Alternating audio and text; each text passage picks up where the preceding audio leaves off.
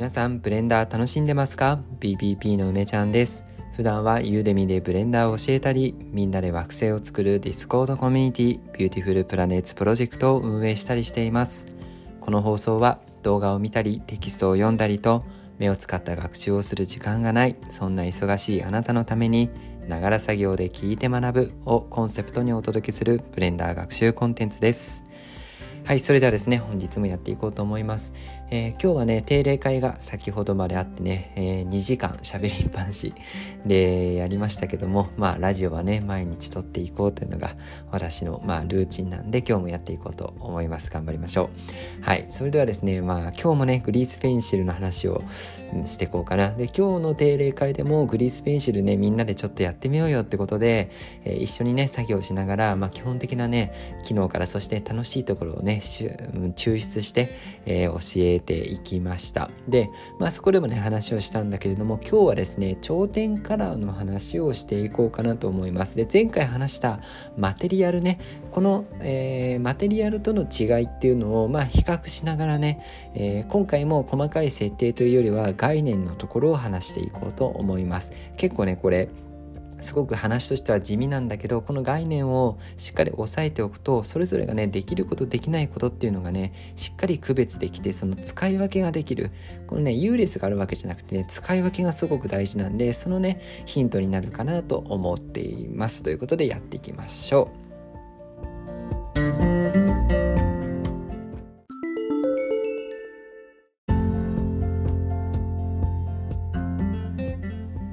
ということで今回は頂点カラーですね。でまずねざっくりとまとえ待って 噛んじゃったざっくりとマテリアルのね復習をしていこうと思います。マテリアルのポイントは何だったかっていうとマテリアルで、えー、決められる色は1種類だよということでした。ねえー、正確にはストロークって言われる描いたね縁にあたるもの、まあ、縁というか描いた筆のね走りの部分まあ、線にあたる部分。これストロークって呼んでる。これを色が一つ決められてそしてその線で囲われた部分をフィルって呼んでねこのフィルの色も一個決められる。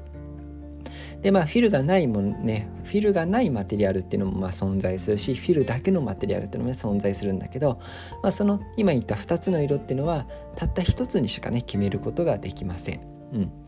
なので、えーと、それがねある意味マテリアルの不自由なところなんだけれどもマテリアルのねいいところで言うとこの色っていうのはね後から変えることができるんですよ。だから一回変えた一回書いた後にその色を変えることもできる。これがね一つの、まあ、メリットなんだよね、うん、色のバリエーションが出ない代わりに、えー、編集しやすい。これがえー、マテリアルの特徴でありメリットです。そして今日話すね頂点カラーっていうのはもう言葉の通り頂点一つ一つにカラーを設定していく方法です。マテリアルっていうのは線全体ストローク全体にこの色だよって決めているんだけど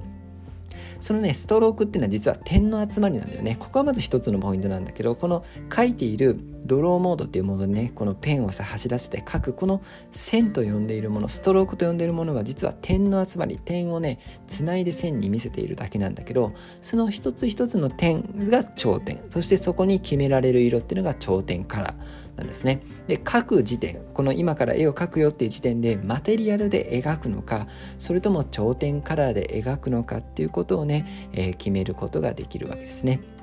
で今回はその頂点カラーで描く場合でこれはねあのマテリアルのマークと頂点カラーのマークっていうボタンが備わっていてこのボタンをね切り替えることでこの切り替えはブラシの設定の中にあるんだけどまあ、こうねボタンで切り替えて簡単にね2つの、まあ、塗り方を切り替えることができるんだよっていうのがまずスタートになります。で頂点カラーでね塗るモードにしてから色を決めて塗るとこのね頂点一個一個に色を設定する形で、えー、描くことがまずできます。うん。でこれね描いただけだと実はねいやマテリアルとなんか見た目変わらないじゃんっていうねあのマテリアルで塗っていようが頂点カラーで塗っていようが最初の見た目っていうのは変わらない。でもこれがね何が違うのかって今話した通り頂点一つ一つを塗っているということなので頂点一つ一つでえいろんなものを変えることができるんですよね。いろんなものっていうのは、まあ、特にはあの色関係のものです。でこれマテリアルでも頂点カラーでも線の太さとか、えーと、透明度ねこれは強さっていう言葉に置き換えられてるんだけど筆の筆の色の透明度ねとかっていうものは、えー、マテリアルでも頂点カラーでもどっちもね変えることができるんだけど特に頂点カラーの場合は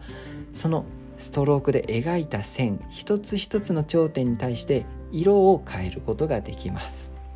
ね、一つの線の間にいくつも色を持たせることができるっていうのはね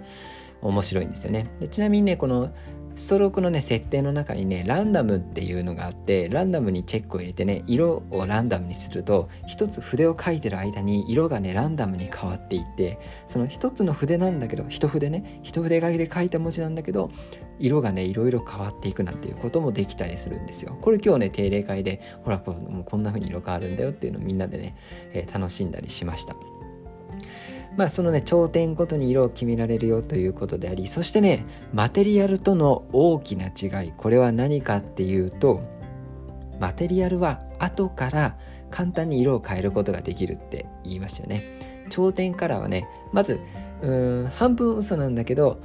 まずね色を後から変えることはできません。つまり最初にこの色としてね頂点一つ一つに色を決めて塗ったらその色をね後からどっか一箇所でこうパッパッパって変えることはできないんですね。で変える方法がねないわけじゃない。こう嘘だって言ったのはないわけじゃなくてそれをね、えー、それがまたねマテリアルと色の変え方の違いってところで、えー、頂点からの個性かなと思います。でどうやって変えるかっていうと頂点一個一個に色を決めたから頂点一個一個に色を上乗せしていく上塗りしていくっていう方法があります。それがねチントっていうメニューなんだよね。これあのドローっていう書くモードだったりあの消しゴムモードだったりそのね並びにねチントっていうのがあってこれは色の上塗りです。上塗りね。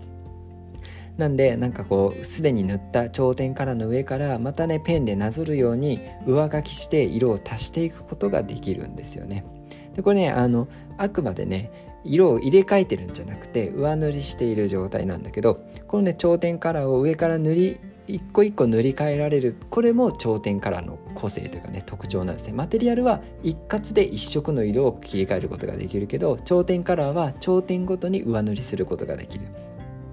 でその代わりその代わり一個一個上塗りにできるんだけど一気に変えることは結構難しいんだよね。マテリアルさパッパッパってこう青だったものを全部一気に赤に変えるとかそういうことはできるんだけど頂点カラーは小回りが利く分大きくガラリと変えるっていうのはちょっと難しかったりします。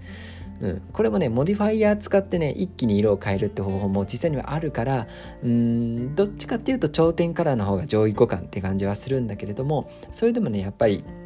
表現を決める時にね今言った長所、えー、マテリアルは一括で色を決めやすいよ、ね、そして縁とそしてフィルをね、えー、うまく切り替える、まあ、フィルっていうのが一つの特徴かもしれないですね。その塗りつぶしの部分を作ることができるっていうのもマテリアルの特徴かもしれないです。で頂点からのいいところっていうのは、えー、一個一個色を変えられるから一つの筆のね走りの中で色をいろんなものをね、えー、いろんな色を混ぜながら描くこともできるしそして一個一個色を後から上塗りでね変更することもできる。これがメリットですね。このメリットをまあ理解してそしてマテリアルっていうのは全体の色。頂点カラーっていうのはその筆の一個一個の点のつながりの点を一個一個編集しているとこの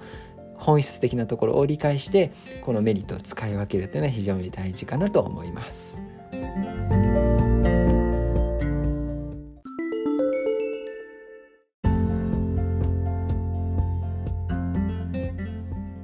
はい。ということでね本日は頂点カラーの話をしましたね。もう一度、えーと、ポイントをまとめていくとマテリアルは、ね、マテリアルは色を一色決めることができますよ。それねストロークに一色。そしてフィルの色に一色。それぞれ決めることができて後から色をね簡単に変えることができる。一括で変えることができますよ。